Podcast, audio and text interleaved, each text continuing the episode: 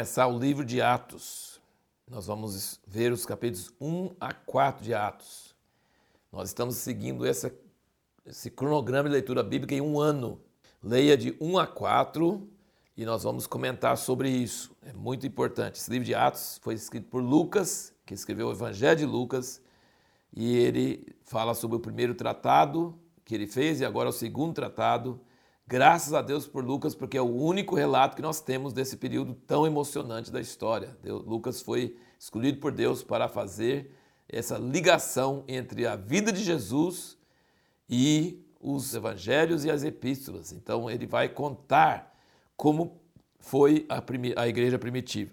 E aqui diz no primeiros versículos, no versículo 2 do 1, diz que Jesus deu mandamento pelo Espírito Santo aos apóstolos que escolheram. Então Jesus estava ressurreto, era Deus em carne, mas ele precisava do Espírito Santo para dar mandamento aos apóstolos. Diz que ele apareceu por 40 dias, falando sobre as coisas concernentes ao reino de Deus. Em versículo 4 fala: estando com eles, ordenou-lhes que não se ausentassem de Jerusalém, mas que esperasse a promessa do Pai, a qual disse ele: De mim ouvistes. Então, só Jesus ressurreto não era suficiente. Foi muito, foi um consolo muito grande, foi tremendo para eles ver Jesus ressurreto. Mas eles não poderiam ser testemunhos de Jesus se não recebessem o Espírito Santo. João tinha falado que Jesus ia batizar no Espírito, mas Jesus não batizou ninguém. E agora, só depois que Jesus vai subir aos céus, e aqui diz no capítulo 1 que ele subiu diante dos olhos deles, e ele falou que vai voltar do mesmo jeito que subiu. Né? Os anjos falaram para eles, no versículo 11, fala: Esse Jesus que dentre vós foi levado para o céu, há de vir assim como para o céu o vistes ir. Então ele subiu diante dos olhos deles e ele vai descer do mesmo jeito que ele subiu. E aí eles entraram no cenáculo e permaneceram orando ali. Os doze, quer dizer, os onze, né? E estavam perseverando unanimemente, versículo 14, em oração com as mulheres e Maria, mãe de Jesus, e com os irmãos dele. Então você percebe que a ressurreição mudou alguma coisa. Porque antes na oração eles só dormiam. Dormiram no Getsemane, dormiram na transfiguração. Eles não oravam. Aqui Jesus falou: fiquem em Jerusalém até que do alto sejam revestidos. Mas eles foram orar e ficaram unânimes orando. Então a ressurreição já mudou alguma coisa nesses discípulos. Eles não ficaram dormindo, eles ficaram orando, unânimes com unidade. E Pedro foi usado por Deus para substituir, encher o lugar de Judas com outro, outro chamado Matias, que tinha sido testemunha, tinha andado com Jesus, tinha visto todas as coisas e precisaria ter doze para no dia de Pentecostes Pedro levantar com os onze. Então, o capítulo 1 é uma preparação para o capítulo 2 e o derramamento do Espírito Santo.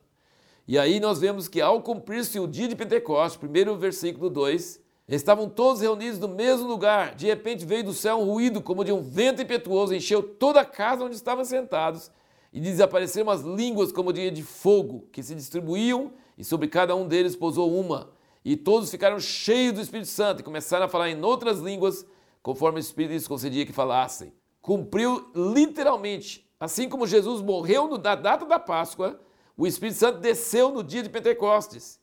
Então nós, isso nos dá uma boa dica de que ele vai voltar no dia de tabernáculos, né? Assim, em torno dessa data. Né? Então, assim, porque Deus cumpre as festas antigas de Israel com os fatos. E Jesus morreu na Páscoa e o Espírito Santo desceu no dia de Pentecostes. E, e Jesus não batizou ninguém no Espírito Santo João, bati, é, quando ele estava na terra, né? Ele, João Batista falou: Esse é que eu batizo no Espírito Santo. Mas não tinha batizado ninguém. Mas o que, que precisava acontecer? Aqui na pregação de Pedro você vê no capítulo 2, versículo 32, ora, este Jesus Deus ressuscitou do que todos nós somos testemunhas. Ele falou, eu e esses 11 que estão aqui calados. Só eu que estou falando e os 11 estão aqui calados. Mas estão aqui em pé e eles ficaram assim, sacudindo a cabeça. Ó, ele está falando a verdade. Ele mais 11, tá? De sorte que exaltado pela destra de Deus e tendo recebido do Pai a promessa do Espírito Santo, derramou isto que vós agora vedes e ouvis. Jesus só começou a fazer o ministério que João Batista falou que iria fazer, não aqui na terra, começou quando ele chegou lá no céu, lá na presença de Deus. Ele chegou à presença de Deus, ele derramou o Espírito Santo. Então ele ficou 40 dias com os discípulos, passou 10 dias eles orando e ele subindo, ou ele conversando com Deus, não sei o que ele estava fazendo esses 10 dias. E aí, quando chegou o dia de Pentecostes, o vento do Espírito desceu. Jesus, a destra de Deus, derramou o Espírito Santo sobre eles. E dessa hora em diante, esses discípulos estavam irreconhecíveis. Esse Pedro não dá para. Você, você pensa, como é, que, é o mesmo Pedro? É o que Jesus, negou Jesus diante de três empregadas? E agora, esse Pedro levanta com autoridade, levanta com confiança e começa a curar, curou o coxo na porta do templo, foi açoitado, enfrentou os maiores autoridades da nação com o dedo na frente dele, fazia importa obedecer a Deus do que os homens. Esse homem, a sombra dele curava. Esse homem tinha conhecia as escrituras, citava as escrituras, entendia as escrituras. Esse é o mesmo Pedro dos evangelhos, que não entendia nada. Esse é o mesmo Pedro. Como pode? Foi a descida do Espírito Santo e a, o encontro com o Cristo ressurreto. Ele viu Jesus ressuscitado. Não uma vez, não duas. Ele viu ele durante aqueles 40 dias e ele recebeu o Espírito Santo. E como eu disse, ele era um cara traumatizado, sabendo que ele não era de nada, mas era um homem cheio do Espírito Santo. Era um vaso perfeito para Deus usar. E eu queria também contar para vocês, assim, é muito importante vocês entenderem a importância dos ministérios que são mais calados. Os onze aqui não falam nada, mas estavam em pé, junto com Pedro, para autenticar a sua palavra. Nós vemos Pedro e João subindo ao templo. João não fala nada, mas os dois estão juntos. Nós vemos Pedro e João e o coxo presos. Pedro fala, João calado. Mas como é importante. As pessoas têm dons diferentes, têm dinamismo diferentes. João não era de falar, não era um sanguíneo, mas depois nós vemos o Evangelho de João, nós vemos depois Apocalipse e as cartas de João, nós vemos o quanto que João tinha intimidade com o Senhor, quanto que João tinha revelação de coisas que Pedro não tinha. Então, sim, os ministérios são tão importantes e nunca podemos dispensar aqueles calados que ficam perto de nós. Muito importante entender esse princípio. A nossa pergunta no último vídeo foi sobre a questão de qual maior prova que Jesus ressuscitou.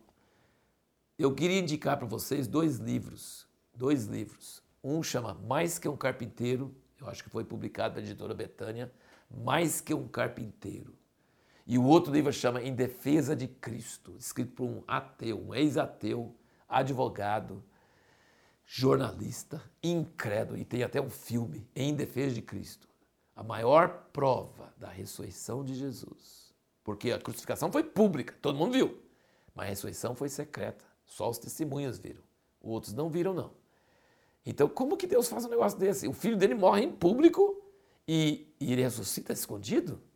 Sabe por que ele ressuscita escondido? Para depender de testemunho, para a fé das pessoas não se basear em fatos históricos visíveis, divulgados. Não, você tem que crer no testemunho de pessoas que viram e que dão testemunho pelo Espírito, o Espírito toca em seu Espírito que isso é a verdade. Qual a maior prova da ressurreição de Jesus? Como que esses pescadores, esses caipiras, revolucionaram o mundo. Me explica isso. Sem a ressurreição. Como que isso podia acontecer? Não tem jeito. Eles eram medrosos, medrosos até diante de empregada. E depois eram destemidos, conhecedores da Bíblia, citando a palavra, causando a ruaça na cidade e curando igual Jesus curava.